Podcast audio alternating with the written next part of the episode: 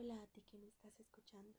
En esta ocasión quiero compartirte un fragmento del libro del Señor de los Anillos.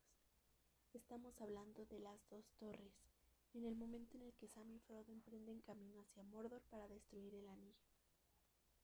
Comenzamos.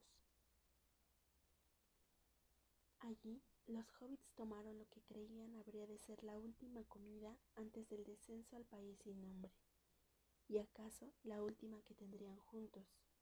Comieron algo de los alimentos de Gondor y el pan de viaje de los elfos, y bebieron un poco, pero cuidaron el agua y tomaron apenas la suficiente para humedecer las bocas resecas. Me pregunto cuándo encontraremos agua nuevamente, dijo Sam, aunque supongo que allá arriba han de beber. Los orcos beben, ¿no? Sí beben, dijo Frodo, pero ni hablemos de eso. Lo que ellos beben no es para nosotros. Más razón para que llenemos nuestras botellas, dijo Sam. Pero no hay agua por aquí, y no he oído ningún rumor, ni el más leve susurro. Y de todos modos, Faramir nos recomendó no beber las aguas de Morgul. No beber las aguas que descienden de Morgul fueron sus palabras, dijo Frodo. No estamos ahí aún, y si encontramos un manantial, el agua fluirá hacia el valle y no desde el valle. Yo no me fiaría demasiado, dijo Sam, a menos que me estuviese muriendo de sed. Hay una atmósfera maligna en este sitio y un olor me parece... ¿No lo siente usted?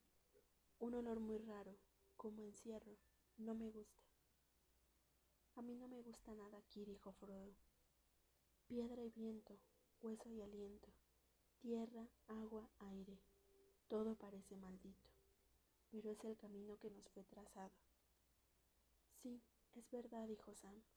Y de haber sabido más antes de partir, no estaríamos aquí ahora seguramente. Aunque me imagino que así ocurre a menudo. Las hazañas de que hablan las antiguas leyendas y canciones, señor Frodo. Las aventuras, como yo las llamaba.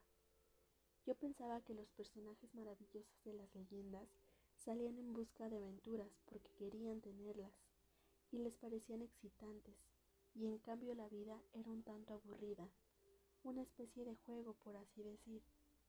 Pero con las historias que importaban de veras, o con esas que uno guarda en la memoria, no ocurría lo mismo. Se diría que los protagonistas se encontraban de pronto en medio de una aventura, y que casi siempre ya tenían los caminos trazados, como usted dice. Supongo que también ellos, como nosotros, tuvieron muchas veces la posibilidad de volverse atrás solo que no la aprovecharon. Quizá pues si la aprovecharan tampoco lo sabríamos, porque nadie se acordaría de ello, porque solo se habla de los que continuaron hasta el fin, y no siempre terminan bien, observe usted, al menos no de ese modo que la gente de la historia y no la gente de fuera llama terminar bien. Usted sabe qué quiero decir, volver a casa y encontrar todo en orden, aunque no exactamente igual que antes es como el viejo señor Bilbo. Pero no, no son esas historias las que uno prefiere escuchar, aunque esas sean las que uno prefiere vivir. Me gustaría saber en qué clase de historia habremos caído. A mí también, dijo Frodo, pero no lo sé. Y así son las historias de la vida real. Piensa en algunas de las que más te gustan. Tú puedes saber o adivinar qué clase de historia es, si tendrá un final feliz o un final triste pero los protagonistas no saben absolutamente nada, y tú no querrías que lo supieran. No, claro que no, dijo Sam. Beren, por ejemplo, nunca se imaginó que conseguiría el Sirmaril de la corona de hierro, y sin embargo lo consiguió, y era un lugar peor, y un peligro más negro que este en el que nos encontramos ahora. Pero esa es una larga historia naturalmente que está más allá de la tristeza y el Sirmaril siguió su camino. Pensar que todavía estamos en la misma historia. ¿Las grandes historias no terminan nunca? No, no terminan nunca como historias, dijo Frodo, pero los protagonistas llegan a ellas y se van cuando han cumplido su parte. También a nuestra terminará tarde o quizás temprano. Y entonces podremos descansar y dormir un poco, dijo Sam. A eso me refiero nada más, señor Frodo, a descansar y dormir simple y sencillamente. y a despertarse para el trabajo matutino en el jardín. Temo no esperar otra cosa por el momento. Los planes grandes e importantes no son para los no son para los de mi especie. Estamos envueltos en una, por supuesto, en una leyenda.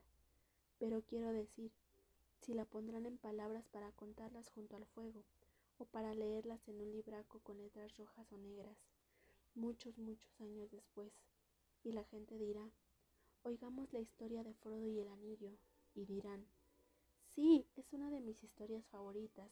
Frodo era muy valiente, ¿no es cierto, papá? Sí, hijo mío, el más famoso de los hobbits, y no es poco decir. Es decir demasiado, respondió Frodo y se echó a reír, una risa larga y clara que, que le nacía del corazón. Nunca, desde que Sauron ocupara la Tierra Media, se había escuchado en aquellos parajes un sonido tan puro. Sam tuvo de pronto la impresión de que todas las piedras se escuchaban y que las rocas altas se inclinaban hacia ellos. Pero Frodo no hizo caso, volvió a reírse. Ah, Sam, si supieras, dijo, de algún modo oírte me hace sentir tan contento como si la historia ya estuviese escrita. Pero te has olvidado de uno de los personajes principales, Sam sagaz el intrépido. Quiero oír más cosas de Sam, papá. ¿Por qué no ponen cosas más de él? Es lo que me gusta, me hace reír. Y sin Sam, Frodo no habría llegado ni a la mitad del camino, ¿verdad, papá? Vamos, señor Frodo, dijo Sam.